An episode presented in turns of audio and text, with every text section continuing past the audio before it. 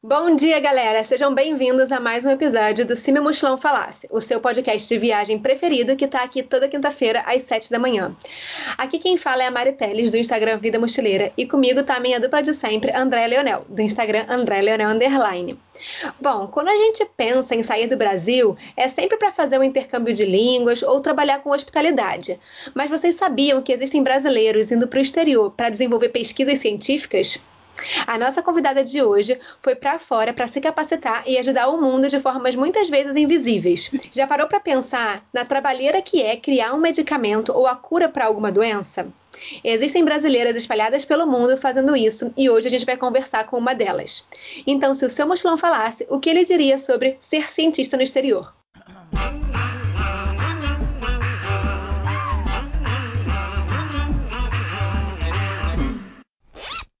Se você já não segue a gente no Instagram, vai lá no arroba se meu mochilão falasse, que a gente anuncia sempre quando temos episódios novos e conversamos com vocês, pegando feedback sobre os episódios e sugestão de temas. Se meu mochilão falasse agora tem site também, o www.simeumochilãofalasse.com.br, onde a gente coloca links adicionais e informações sobre os tópicos que a gente discute aqui. O tema de hoje é bem legal, não só para entender essa questão, né, que, de, sobre ser um cientista, esse mundo que é um pouco desconhecido para nós cidadãos normais, né? A gente nunca sabe o que, que acontece ali atrás da porta do laboratório, né? Tudo isso envolve o trabalho de cientistas e pessoas capacitadas, né, que cria aí coisas para nossa vida que são muito importantes, né, como vacinas, medicamentos, cura para doença e etc. A nossa convidada de hoje não só é uma cientista, como é uma cientista brasileira que está trabalhando no exterior num tema super específico. Vou deixar ela se apresentar aqui para vocês, que senão eu ia passar vergonha tentando explicar o que, que ela faz. Então, Alessandra, seja bem-vinda ao podcast. Por favor, fala um pouquinho mais sobre você e sobre o trabalho que você desenvolve como cientista na Inglaterra. Oi, pessoal. Meu nome é Alessandra. Eu sou uma cientista brasileira, como as meninas falaram. Eu trabalho na Universidade de Exeter e eu trabalho com microbiologia médica. Mais especificamente é micologia médica. Então, eu tenho certeza que todo mundo aqui já ouviu falar em fungo. Fungo a gente usa para quê? Para fazer cerveja, para fazer pão. Então, tem um monte de fungo que é usado na indústria biotecnológica. Mas eu trabalho com um tipo diferente de fungo. O fungo que eu trabalho, ele causa doenças Principalmente, ele causa doenças sérias em pacientes imunossuprimidos, é, pacientes que têm câncer, pacientes que têm HIV, é, mas as mulheres, tenho certeza que todas conhecem muito bem o fungo que eu trabalho, que chama Cândida. Então, todo mundo que já teve candidíase, que é uma doença que afeta de, um, de uma a quatro mulheres, eu acho, por é, 100 mil habitantes, por ano, a maioria das mulheres vão entender o que eu estou falando. Em crianças, causa sapinho, aqueles sapinhos que você vê na boca, normalmente é associado à cândida, que é esse fungo que eu trabalho. Então, o que, que acontece? Num, num, num, numa pessoa que não tem nenhum problema imunológico, normalmente a gente trata, trata o paciente e essa candidíase é curada. Mas em pacientes, por exemplo, que estão numa UTI, que estão passando, como eu disse, por tratamentos ah, quimioterápicos, pacientes diabéticos, essas recorrências dessas candidíases podem vir mais frequentes e elas podem chegar a ser é, fatal. O que eu faço especificamente aqui é eu estudo como esses fungos é, respondem as drogas que a gente dá para ele. Então, por exemplo, quando você tem a sua candidíase é, normal, né, que a, que a mulher tem, ou que a criança tem, você dá o que a gente chama de um antifúngico para esse, você dá uma droga para essas, essas pessoas. E o que acontece é que você mata o fungo você acaba com a doença naquele momento. Só que durante a vida, se você for exposto várias vezes a esse mesmo medicamento, o que, que vai acontecer? Esses fungos vão estar acostumados com aquele medicamento. Então, quer dizer que eles vão criar uma resistência àquele medicamento. Então, uma vez que o seu sistema imune é, decai, tem algum problema com o seu, seu sistema imune, o que acontece? Aquele fungo vai conseguir crescer muito bem. E se você não tiver drogas antifúngicas que são é, extremamente eficazes contra aquele fungo, você não consegue matar toda a população. Então, que vai, o que, que vai acontecer? Você vai ter o crescimento de novo daquele fungo e aquele fungo é resistente. Então, o que eu faço no laboratório especificamente é pesquisar novas maneiras de matar esse fungo. E para entender isso, eu tenho que entender tanto o que está acontecendo no seu sistema imune, o que te protege naturalmente, e como o fungo consegue lidar tanto com o seu sistema imune quanto, quanto contra essas drogas que a gente está usando para tentar matar esse fungo. Então, assim, é, você explicou o que, que você faz, mas assim, da onde que surgiu essa ideia de estudar esse tema super específico da candidíase? E se esse estudo você começou no Brasil e depois você trouxe ele aqui para a Inglaterra, ou você desenvolveu essa tese aqui na Inglaterra mesmo? Como é que foi isso? Então, eu fiz a minha graduação e o meu mestrado no Brasil. Tanto a graduação quanto o mestrado me apresentaram para a área da micologia médica.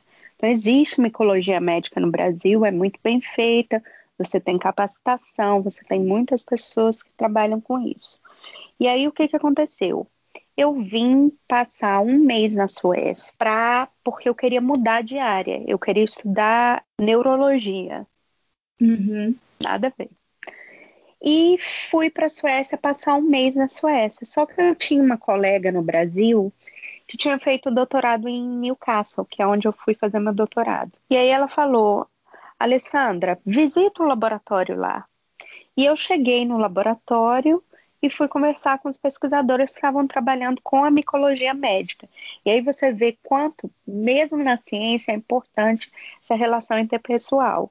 Então, os pesquisadores eram tão é, animados, tinham aquela paixão pela pesquisa que eles faziam que eu não encontrei na área da neurologia.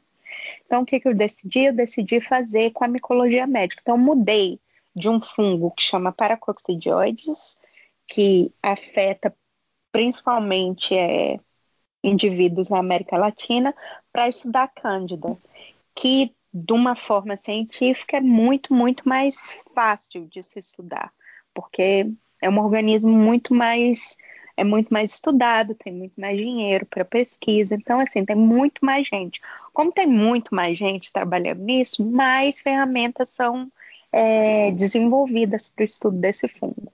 Então, o que aconteceu é, eu comecei a estudar esse fungo no meu doutorado, e aí, é, através de um projeto, de um programa no Brasil chamado Ciências Sem Fronteiras, é, o Ciência Sem Fronteiras tinha um programa chamado Atração de Jovens Talentos. Então, eu apliquei, né, eu submeti um projeto para trabalhar com câncer, esse era meu projeto. Uhum. E aí eu voltei para o Brasil para trabalhar na UERJ. Só que a UERJ, como todo mundo sabe, está o Rio de Janeiro, a ciência no Rio de Janeiro está passando por sérios problemas financeiros. Então, assim, eu estava no meu país, de volta no meu país, perto da minha família, falando a minha língua, eu pertencia muito, mas em termos de trabalho não estava sendo mais produtivo. Por quê?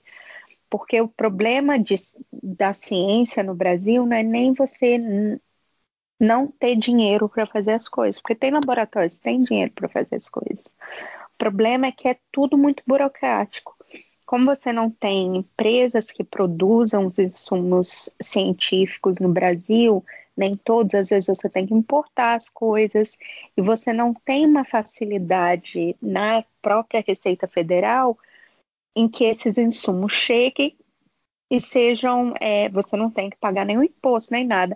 Então, às vezes, com coisas paradas na receita, por meses e meses e meses, você perde dinheiro, perde reagente, perde tudo, perde o investimento que o país fez na sua, na sua pesquisa científica. Então, com todas essas dificuldades, eu, eu já estava, eu tinha feito meu doutorado aqui, ou seja, já estava morando na Inglaterra há mais de quatro anos, quando eu voltei para o Brasil, então, assim, foi, foi uma foi uma dificuldade. E aí o que aconteceu? surgiu uma oportunidade de um outro emprego, mas não era para trabalhar com Cândida, mas era para trabalhar num aspecto diferente do que eu estava trabalhando, tanto no meu doutorado quanto quando eu fui iniciar esse projeto no Brasil. Então, é um projeto novo, mas ao mesmo tempo, como o meu chefe aqui, é, ele te dá muita liberdade, é um projeto que foi sendo construído quando eu cheguei aqui. Muito interessante você falando dessa diferença, né, de como a ciência funciona no Brasil e na Inglaterra. A gente vai abordar esse tema um pouco mais de profundidade. Eu queria entender de você, Alessandra, como é que é na questão do visto? É um visto específico para quem vai fazer pesquisa? É difícil conseguir? Como é que foi o seu processo para conseguir esse visto para estudar na Inglaterra? Então, você pode aplicar para dois, dois vistos. Claro que desde que, quando eu apliquei para o meu visto estudante, mudou um pouco. Então, assim, mudou um pouco as regras, mas é basicamente a mesma coisa. Para o visto estudante, o que, é que você precisa? Para você, se você quiser fazer um mestrado ou um doutorado, imagino que o mestrado seja a mesma coisa, mas um doutorado, você tem que primeiro passar no seu IELTS ou no TOEFL. No exame de inglês, né? No exame de inglês. Depois você tem que, na época, você tinha que provar que você tinha todas as taxas, você podia, porque para um estudante de doutor, mesmo um estudante de doutorado, eu acho que na época eram 11 mil libras por ano que você tem, tinha que pagar. Ciência Sem Fronteiras, por exemplo, arcou com muito, muito dessas taxas. Mas no meu caso, como eu vim com bolsa daqui, o que, que eu tive que fazer? Eu fiz eu consegui duas bolsas para pagar a taxa, uma que cobria, cobria a diferença entre o estudante inglês e o estudante estrangeiro, porque aqui existem essas duas distinções. O estudante inglês paga 5, 3 mil libras, o estudante estrangeiro paga 11. Uhum. Então, eu tinha uma bolsa que cobria essa diferença e eu tinha uma outra bolsa que pagava eu acho que 3 mil libras das 3 mil libras. E aí, mas além disso, eu tinha que ter um comprovante que eu ia receber 800 libras por mês, porque é o que o governo é, inglês pede, que você tenha um mínimo. Claro que eu estava fazendo doutorado no norte da Inglaterra, Londres talvez seja mais caro. Uhum. Então, é, isso foi o meu instituto que pagava, que cobria essa taxa.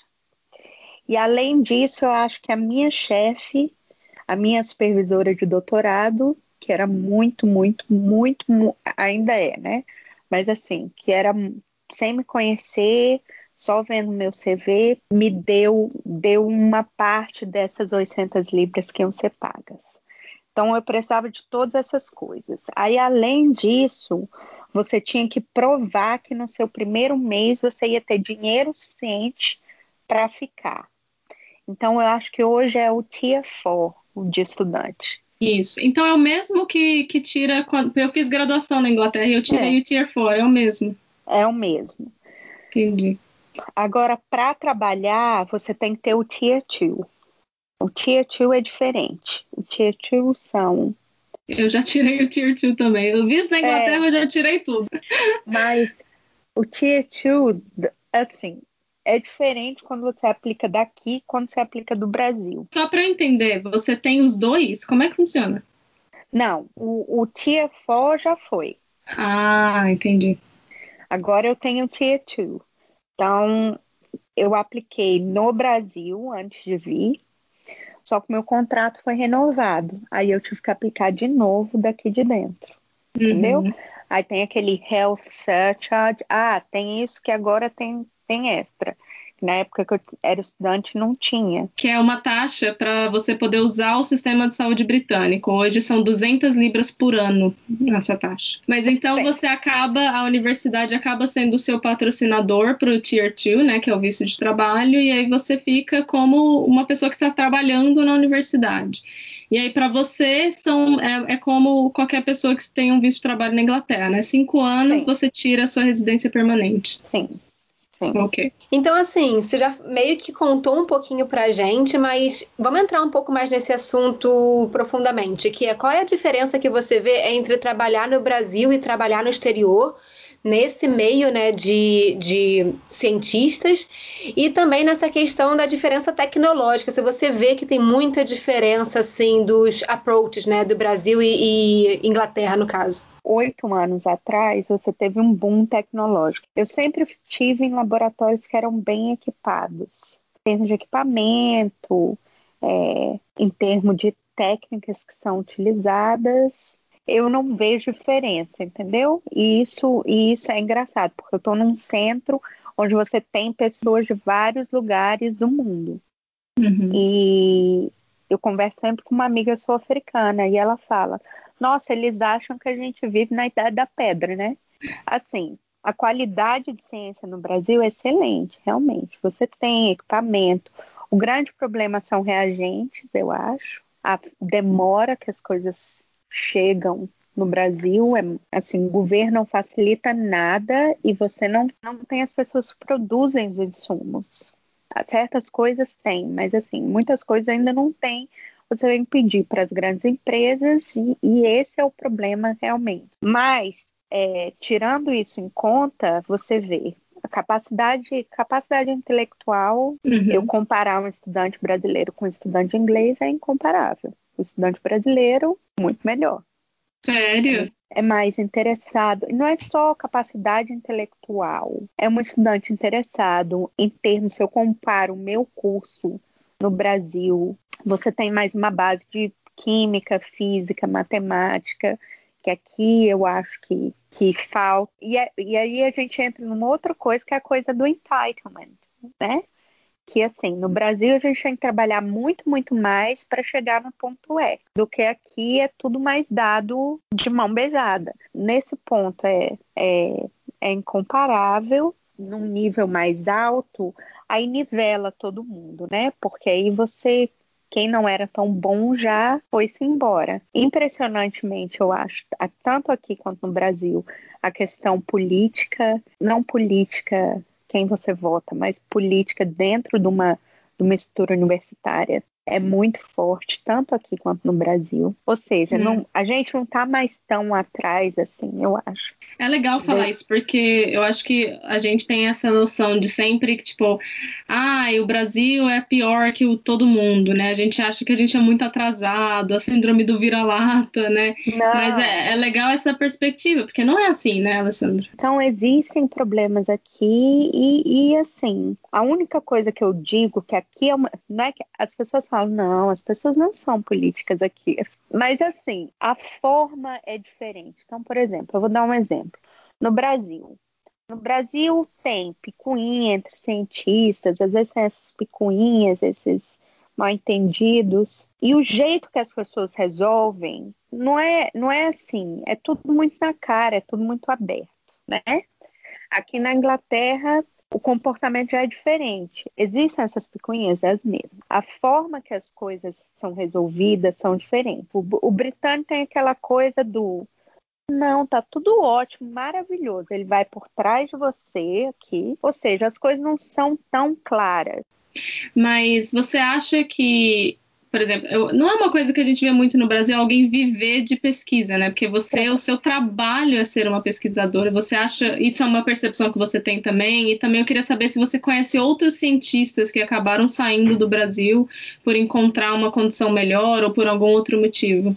Por exemplo, aqui, na verdade, você é mais ou menos igual ao Brasil. Então, por exemplo, eu pesquiso, é isso, eu não dou aula, mas meu contrato é muito curto todos os pesquisadores que estão ligados a uma universidade são, são professores, todos. Porque aqui, assim como no Brasil, as pessoas dão muita, muita, muita, muita aula. No Brasil, você tem centros de pesquisa, assim como você tem aqui, são poucos, são raros, não são tão mal remunerados se você pensar em termos de Brasil. Então, assim, você tem, por exemplo, no Brasil, você tem os pós-docs, que são tipo eu. Mas no Brasil, um, um pós-doc é um aluno. Aqui, um pós-doc é uma pessoa normal que trabalha, que paga imposto. Então, você não tem a profissionalização de uma, de uma, de uma profissão que é importante. Tem um uhum. tinha que ter um vínculo empregatício maior. Então, para mim, esse é um grande problema realmente, que aqui você, você é um empregado. Você ganha muito mais do que você ganharia num, num, como estudante de doutorado, e isso em termos monetários no Brasil você ganha, mas você ainda está muito abaixo de um professor. E aqui você pode, então, como você é um empregado, você vai subindo as grades. Quanto mais tempo você tem de experiência, mais caro você vai ficando. No Brasil não existe isso. Se você é pós-doc por 10 anos, você ganha a mesma coisa. Olha, não tem progressão, né? Agora, pessoas várias. Então, por exemplo, eu tenho vários amigos que foram fazer o doutorado fora, voltaram para o Brasil e hoje têm as suas posições. Mas eu conheço aqui no meu laboratório, por exemplo, eu tenho três pessoas que vieram do Brasil. Então, tem a Roberta, que trabalha com Sporotrix, tem o Leandro, que trabalha com Cândida, veio de São, os dois vieram do estado de São Paulo, e a, a esposa do Leandro, que é a Ló, que também trabalha com Cândida. Então, tem essas três pessoas que eu conheço no, no meu laboratório. Mas é muito legal, cara, saber que os brasileiros estão conseguindo vir para fora e, tipo, estão contribuindo com pesquisa. É, assim, o ideal seria que eles fizessem isso no Brasil, né? Que o Brasil é. desse o suporte e tal, mas muito legal ver que a gente tem pessoas que são capacitadas o suficiente para vir trabalhar numa, em qualquer país, né? Tem, absolutamente, assim, extremamente competitivo, entendeu? Com currículo competitivo. Ou seja, o Leandro fez doutorado no Brasil, fez o primeiro pós-doc no Brasil, e o currículo dele é mais competitivo do que o currículo de pessoas que fizeram a carreira inteira aqui. Entendeu? Legal demais. Então, assim, não, não pense que se, se um candidato brasileiro vai ser pior. E o legal é que a Lê vai fazer cinco anos, né, a Lê? Aqui na Inglaterra, é. você já vai dar entrada na sua cidadania, né? É.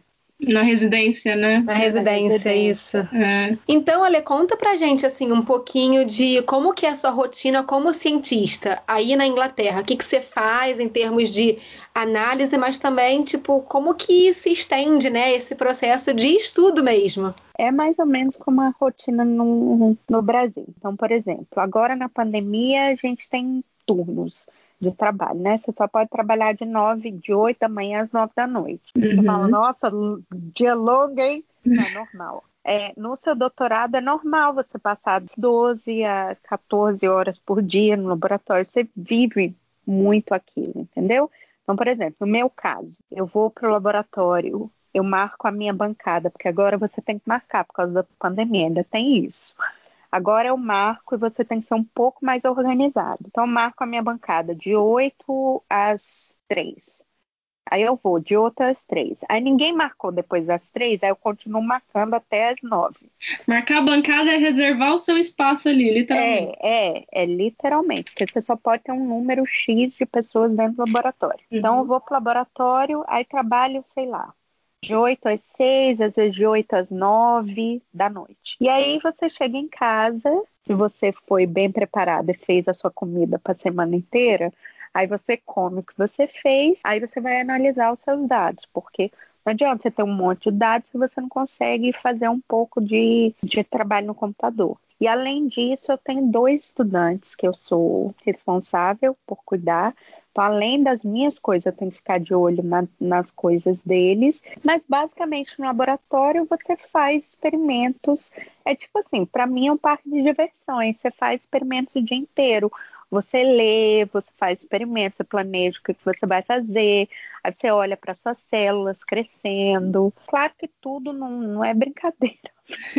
Tem um motivo, claro. Eu estou fazendo isso para olhar como elas desenvolvem esses mecanismos de resistência é, microbiana. É, é, é um trabalho muito dinâmico, entendeu?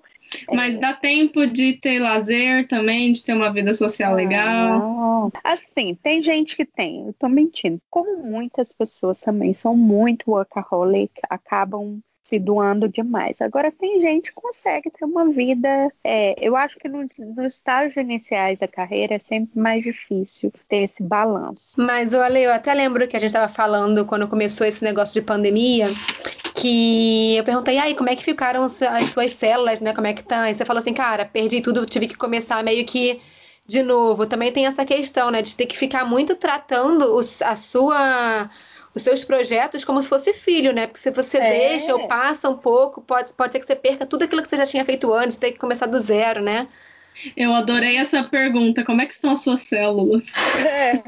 Então é, é, é difícil. Até o momento que você tem alguém para pegar esse bastão e começar a trabalhar para você e tomar esse tempo, nada de vida pessoal. E aí, aqui, uma das últimas perguntas que a gente vai fazer para a Alessandra é uma, coisa, uma curiosidade que ocorreu para gente. É, por exemplo, você é uma cientista brasileira trabalhando num laboratório inglês. Uhum. Se você faz uma descoberta, essa descoberta vai ser acreditada à Inglaterra e não ao Brasil. Óbvio. Então deve ter muitas coisas que foram descobertas aí por cientistas brasileiros que são creditadas a outros países, né? Absolutamente. Principalmente quando é uma coisa assim muito grande e, infelizmente, por mais que agora tenha Black Lives Matter, você tem que entender que A, você é uma mulher e B, que você é estrangeira. Você entendeu? sente uma, uma diferença, assim, por isso? Assim, não no dia a dia. dia e é muito sutil. E eu acho que é uma coisa que as pessoas. É uma coisa que não é falada abertamente sempre. Uhum. Então, assim, em todos os em todos os aspectos. Eu vou dar um exemplo. Um homem branco, britânico, heterossexual, para eu chegar onde ele tem que chegar, eu tenho que ralar muito mais. Uhum. Eu tenho que. E não é só ralar, é, eu tenho que passar por processo de migração, tudo isso. Além disso, você tem que se provar muito mais. Uhum. Porque só do, do fato dele ser essas três coisas já, já dá a ele uma vantagem frente ao sistema. Bom, então para a gente encerrar esse episódio, vou fazer aqui a pergunta clássica que eu e André a gente sempre pergunta, que é o que você diria para as pessoas que estão estudando no Brasil e querem virar cientistas no exterior? Eu diria que existem várias coisas que são importantes. Primeiro, faça uma pesquisa pesquisa sobre quem que você quer conversar. Faça o seu dever de casa antes de escrever para qualquer pessoa. B, entre em contato, cara de pau. Quer trabalhar com alguém? Escreve um e-mail. Três, se você tiver um contato que conhece aquela pessoa, use seu contato. Não tenha medo de pedir. Todo mundo que vem me pedir alguma coisa, eu sempre dou uma mediada, entendeu? Principalmente se aquela pessoa for brasileira, ou for mulher, ou for de uma minoria. Quatro, seu currículo, mande para as pessoas que já mandaram para alguém para fora, porque às vezes eles querem coisas bem específicas. Eu acho que todas as pessoas que eu vi aqui que foram contratadas, que teve muita gente contratada para vir trabalhar no meu centro, duas coisas saíram de cara as pessoas que foram contratadas, as pessoas que têm realmente aquele amor pelo que elas fazem e você consegue transmitir isso, você tem isso em você e tem um bom currículo que demonstrem, consigam demonstrar que elas, entendeu? Já estão ou se não fizeram isso, estão pensando em fazer isso, sabe? Isso tudo e isso tudo é importante. E uma brushzinha no inglês Infelizmente. Assim, sendo assim, contrataram duas pessoas que não têm. Uma delas, o inglês é básico. Assim, básico, a minha mãe se comunica às vezes melhor. É outra coisa que é importante, ver se você tem todos os critérios. Entendeu? Se eles estão pedindo alguma coisa, porque eles querem aquilo. Uhum. Falar, ah, não, é parecido. Não, tem que ser o mesmo. Se deu match no Tinder do trabalho, vai, vai fundo. Muito obrigada, Alessandra. Eu queria agradecer muito seu tempo e as informações que você passou pra gente. É muito legal porque é um, é um mundo um pouco obscuro, assim, pra gente, né? A gente fala de vários tipos de viagem, mas essa parte é uma coisa um pouco explorada, assim, né? E muito bom saber também, né? Aqui nesse podcast a gente tá sempre tentando derrubar mitos, né? Que, que as pessoas têm com, com o Brasil e com o exterior, e é bom falar isso, né? Que o Brasil é. não tá atrás de ninguém. Então, muito obrigada aí pela, pelas perspectivas perspectivas. Obrigada a vocês. Muito obrigada, gente, pra, por ter ouvido aí o episódio. A gente volta na próxima quinta-feira, às sete da manhã, com mais um tópico de viagens. Até mais. Tchau, tchau.